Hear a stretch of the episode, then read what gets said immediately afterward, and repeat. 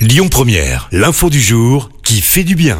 Et je vous parle ce matin d'un très beau geste, direction Marseille, où la descendance de Paul Ricard a mis à disposition la demeure familiale à l'association Sourire à la vie, une association qui s'occupe d'enfants atteints de cancer. Le château de Sainte-Marthe est situé dans le 14e arrondissement.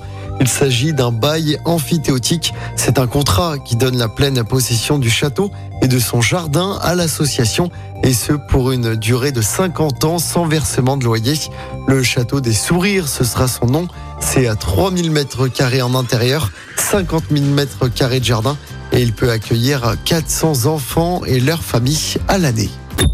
Écoutez votre radio Lyon Première en direct sur l'application Lyon Première, lyonpremière.fr et bien sûr à Lyon sur 90.2 FM et en DAB+.